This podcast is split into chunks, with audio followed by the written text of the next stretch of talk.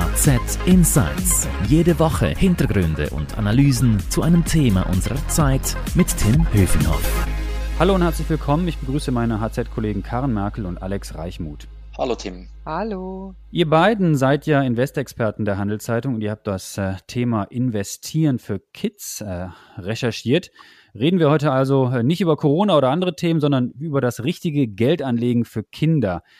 Äh, Alex, ich habe das Gefühl, wir haben schon oft darüber berichtet und ich habe auch viel darüber schon gelesen. Aber warum ist das Thema so wichtig? Machen wir als Eltern, wir alle drei sind ja Eltern, äh, machen wir das Thema, haben wir das immer noch nicht begriffen? Haben wir viele Fehler, die wir machen bei der Geldanlage für unsere lieben Kleinen?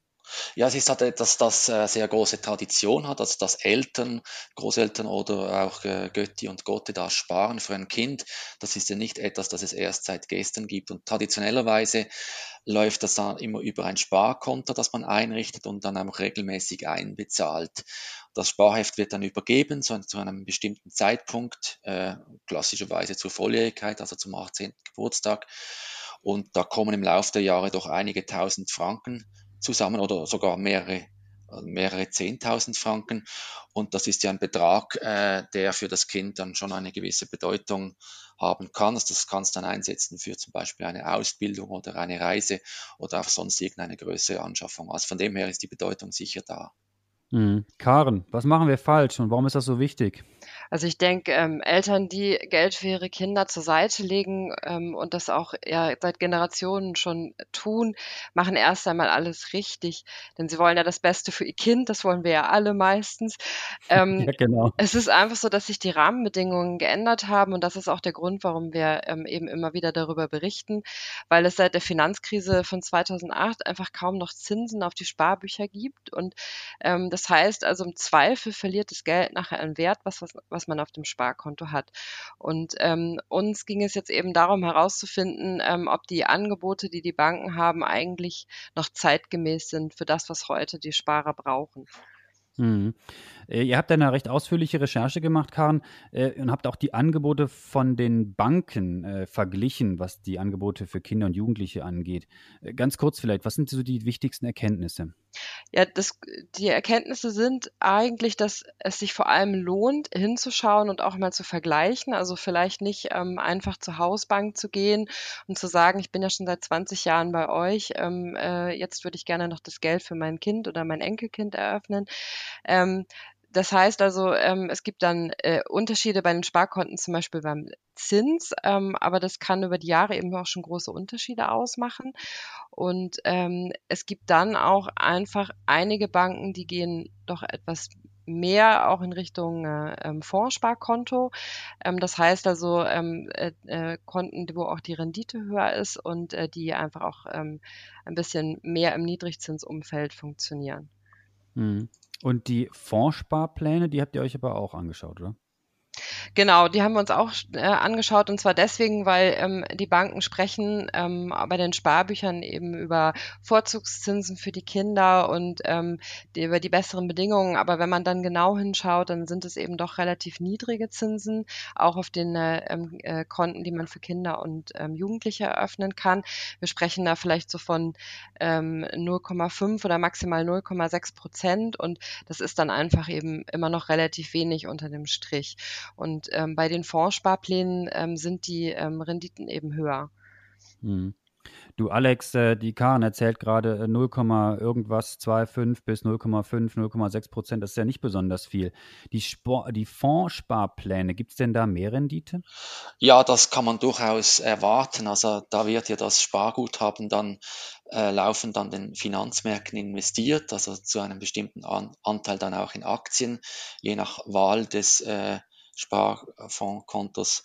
Und da kann sich, sagen wir, schnell mal eine jährliche Durchschnittsrendite von drei oder vier Prozent oder noch mehr Prozent ergeben. Und wenn man das, das hochrechnet auf die, auf die vielen Jahre, bis das Kind dann volljährig ist, dann kann das unter Umständen schnell auch mal mehrere tausend Franken Unterschied im Kontostand ergeben. Mhm. Also 3, 4 Prozent klingt auf jeden Fall besser als 0,25, würde ich mal sagen. Aber jetzt kommen die Warner und sagen, hey, aber das Risiko ist natürlich auch massiv höher, wenn ich äh, jetzt einen höheren Aktienanteil äh, habe. Ja, natürlich. Also der Wert von Aktien oder auch anderen Finanzmarktanlagen, der kann natürlich schwanken. Der kann auch mal negativ sein, vielleicht sogar über zwei bis drei Jahre. Aber in diesem Fall ist es ja so, dass diese Finanzinvestitionen für Kinder ziemlich langjährig sind, also bis zu 18 Jahre oder noch mehr ist man da investiert. Und über eine so lange Zeit, da äh, gleicht sich dann das Risiko aus. Das heißt, das hat die Vergangenheit gezeigt, dass es an den Aktienmärkten über äh, 10, 12 oder sogar 15 Jahre dann immer also immer nach oben ging und man eigentlich das, äh, das Risiko ausgeschaltet hat. Hm. Du, Karin, ihr habt das äh, Thema ja ausführlich äh, recherchiert und habt euch auch die Angebote der Banken angeschaut. Das ist ja eigentlich so die erste Destination für viele Eltern, wo sie hingehen, um, um zu überlegen, ob sie und wie sie ihr Geld da anlegen. Hat euch das Angebot der Banken eigentlich überzeugt? Also im Zuge der Recherche ähm, habe ich mit einer ähm, Expertin für Finanzbildung gesprochen, äh, mit Lena Guggenberger von Three Coins. Ähm, die kümmern sich eben genau um das Thema, die unterstützen auch Banken darin, ähm, äh, wie sie ihr Angebot gestalten können. Und ähm, sie hat es eigentlich ganz gut auf den Punkt gebracht, finde ich, denn ähm, sie hat gesagt, wenn es die Banken ernst meinen und nicht nur Marketingmaßnahmen äh, quasi äh, starten, dann sollen sie vor allem auch erstmal umfassend informieren und äh, zwar auch auf das Alter abgestimmt. Das heißt eben für Kinder, für Jugendliche und aber auch für die Eltern. Denn auch ähm, viele Erwachsene sind ja jetzt nicht unbedingt versiert darin, ähm, in äh, Anlagefonds zu investieren, die auch Aktienanteile haben. Und ähm, ich würde sagen, das geschieht bisher höchstens zum Teil, ähm, denn es ist immer noch so, dass die ähm, Banken erwähnen, dass ähm, ähm, zum Beispiel eben Vorzugszinsen auf die Sparbücher gezahlt werden. Sie erwähnen dann zwar schon zum Teil, dass Sparbücher weniger Rendite abwerfen ähm, als Fondssparpläne. Das macht zum Beispiel die Mikrobank ganz gut oder auch die Postfinance und die erklären dann auch, ähm, was das bedeutet und was ein Fondssparplan ist. Ähm, aber es ist eben äh, immer noch ein Stück weit äh, den Eltern überlassen, ähm, ob sie sich ähm, äh, dann auch bereit sind, in das Thema zu vertiefen und doch mal auch genauer nachzufragen oder ähm, verstehen zu wollen, was denn eigentlich die bestmögliche Geldanlage ist. Hm. Und Alex, die, die Sparkonten, äh, muss man sich da einfach damit wenig Zins äh, begnügen oder wie sieht es damit aus? Gibt es dann vielleicht auch nicht auch Argumente, die dafür sprechen, das zu nutzen? Ja, es ist halt einfach äh, einfacher, das zu nutzen. Man weiß genau, was man hat. Also wir haben uns ja die, die größeren Banken angeschaut und zudem einige weitere, die prominent äh, Angebote für Kinder und Jugendliche platziert haben. Bei den Sparkonten sieht es so aus, dass die, also bei den Jugendsparkonten meist laufen bis 18 Jahre. Bei einigen Banken geht es auch etwas darüber hinaus. Zum Beispiel bei der Postfinanz äh, kann man das bis 20 Jahre betreiben, bei der Zürcher Kantonalbank sogar bis 22 Jahre. Und was sehr unterschiedlich ist, das sind die Zinsen. Also zum Beispiel gibt es da bei der UBS oder auch bei der Berner Kantonalbank nur gerade 0,25 Prozent Zins bei der Credit Suisse oder bei der Raiffeisenbank, da gibt es einen guten Durchschnitt mit 0,5 Prozent und etwas mehr gibt es bei der Postfinanz 0,55 Prozent und die Mikrobank, die bezahlt sogar 0,6 Prozent Zins. Und was man aber wissen muss, ist, dass diese Zinssätze nur bis zu einem gewissen Maximalbetrag bezahlt werden. Also typischerweise sind das dann 20.000 oder 25 25.000 Franken und alles, was darüber dann ist, das wird dann äh, fast oder gar nicht mehr verzinst. Hm, was drüber ist, das muss ich dann wieder direkt in Aktien anlegen wahrscheinlich. Karin, du hast dich ja bei der Recherche ein bisschen mehr auf die Fondssparpläne jetzt konzentriert. Vielleicht ganz kurz in wenigen Sätzen, wie unterscheiden die sich denn voneinander?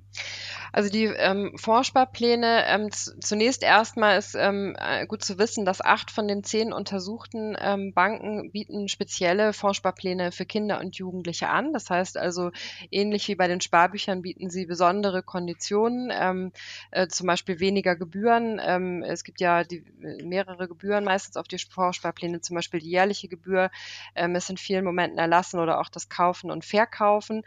Ähm, Und ähm, die, am einfachsten ist eigentlich der der St. Galler, St. Galler Kantonalbank. Ähm, da sind die Gebühren bis 25 Jahre einfach ähm, komplett erlassen und ähm, erst darüber zahlt man. Und äh, bei anderen muss man eben dann schon auch wieder ein Stück weit hinschauen. Das ist tatsächlich auch ähm, die Herausforderung ähm, bei dem Ganzen, weil die Sprache ist teilweise schwierig. Einige haben die Bedingungen für die Banken, äh, für die Fondssparpläne ähm, äh, in, in den Fußnoten ähm, von ihren Angeboten versteckt. Das heißt also, es ist nicht unbedingt ähm, äh, auf den ersten Blick erkennbar, wie die Bedingungen sind. Aber das haben wir eben jetzt uns bemüht zusammenzutragen, um einen mhm. Überblick zu mhm. bieten. Mhm. Kommen wir jetzt mal zum Ende des Podcasts so ein bisschen auf Tipps und Tricks noch. Alex, fangen wir mal mit dir an. Worauf sollten denn die Eltern oder die Großeltern oder wer auch immer jetzt für die, für die lieben Kleinen das Geld anlegen möchte, äh, achten, wenn sie sich jetzt für eine, für eine Bank entscheiden? Also zuerst ist mal wichtig, dass man sich einig ist, wie man das Geld anlegen will, also sofern da mehrere Seiten oder Parteien da einbezahlen, ob man ein Sparkonto will oder doch eben doch einen Fondssparplan. Und äh, es ist auch wichtig, dass man sich über den Aktienanteil beim Fondssparplan einig ist, denn eben je mehr Aktien das man hat, desto größer ist im Prinzip das Schwankungsrisiko. Ja, und dann, dann führt nichts äh, vorbei am Vergleichen. Die, man muss sich die verschiedenen Konditionen anschauen, also etwa die Zinssätze oder eben die Gebühren für das Fondssparen. Und wir hoffen natürlich, dass auch die Tabellen, die wir in der Handelszeitung äh, bringen, etwas weiterhelfen, damit man da die Konditionen der Banken äh, gut vergleichen kann miteinander. Hm, du hast es gerade gesagt, die Banken. Karen, wenn ich jetzt nicht zur Bank will, also gut, man wird wahrscheinlich immer, immer irgendwie mit einer Bank äh, Geschäfte machen, aber ich beispielsweise bin großer Freund von ETFs, äh, also von Exchange Traded Funds, also börsengehandelten äh, äh Fondsprodukten. Äh, ist das nicht auch eine Alternative für die lieben Kleinen? Ähm, also das ist auf jeden Fall eine Alternative für die Eltern, ähm, äh, wenn sie zum Beispiel sagen, es ist ihnen gar nicht so wichtig, dass sie sich jetzt auch in einem Umfeld befinden, wo sie vielleicht auch die quasi dann die Kinder irgendwann ähm, daran heranführen, an jetzt bei einer Bank in irgendeiner Form äh, Kunde zu sein. Das ist ja oft auch so ein Stück weit noch mit ein Hintergedanke.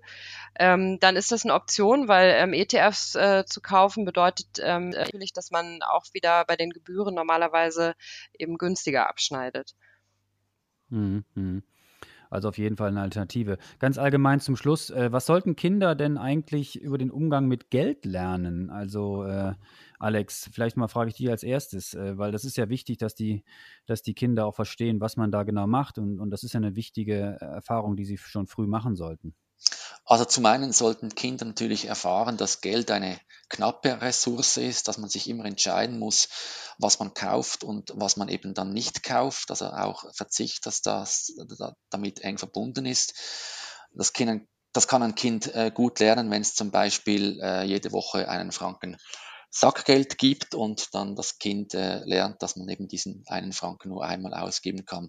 Und was sicher auch wichtig ist, ist äh, zu verstehen, was der Effekt des Sparens ist. Also wenn ich diesen Franken eben zur Seite lege und nächste Woche dann no nochmals zur Seite lege und nochmals, dann habe ich am Ende vielleicht vier bis fünf Franken und kann mir dann etwas Größeres leisten. Also zum Beispiel ein Büchlein kaufen statt nur irgendeine Schokolade oder so. Hm. Karen, bargeldloses Zahlen boomt. Äh, ab welchem Alter ist das äh, denn auch was für Kinder? Ja, die Frage habe ich mir tatsächlich auch gestellt, vor allem, weil wir jetzt auch in den Zeiten äh, von Corona doch, denke ich, nochmal sehr viel stärker auf das bargeldlose Zahlen ähm, setzen und ähm, die Kinder dann vielleicht auch gar nicht mehr sehen, was da eigentlich passiert.